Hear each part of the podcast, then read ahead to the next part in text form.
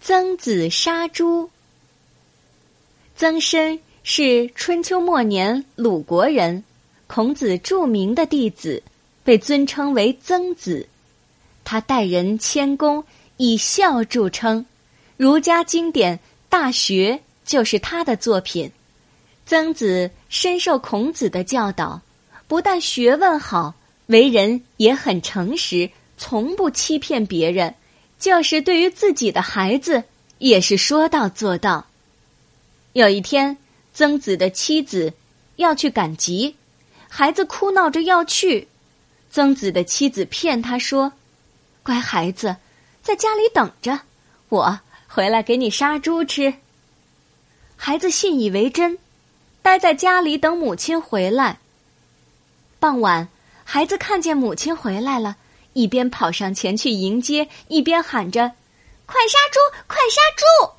曾子的妻子说：“那猪是咱家好几个月的口粮，怎能随便杀呢？”孩子哭了起来。曾子知道了以后，二话没说，举着菜刀出来了，直奔猪圈。妻子问：“你跑到猪圈里干什么？”曾子说：“杀猪。”妻子说：“我不过是骗骗孩子，何必当真呢？”曾子说：“对孩子就更应该说到做到，不然让孩子学撒谎吗？”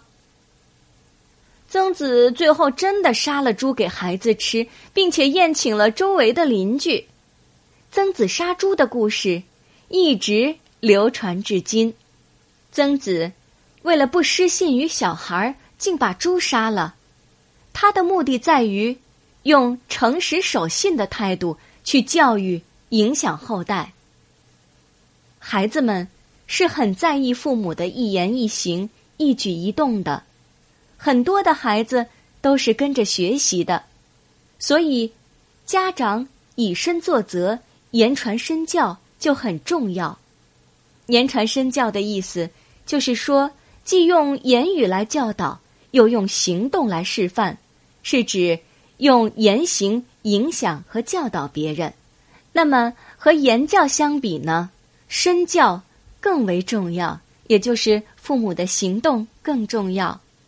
作为学生，做事同样要以诚信为主，任何时候都不能失信于人。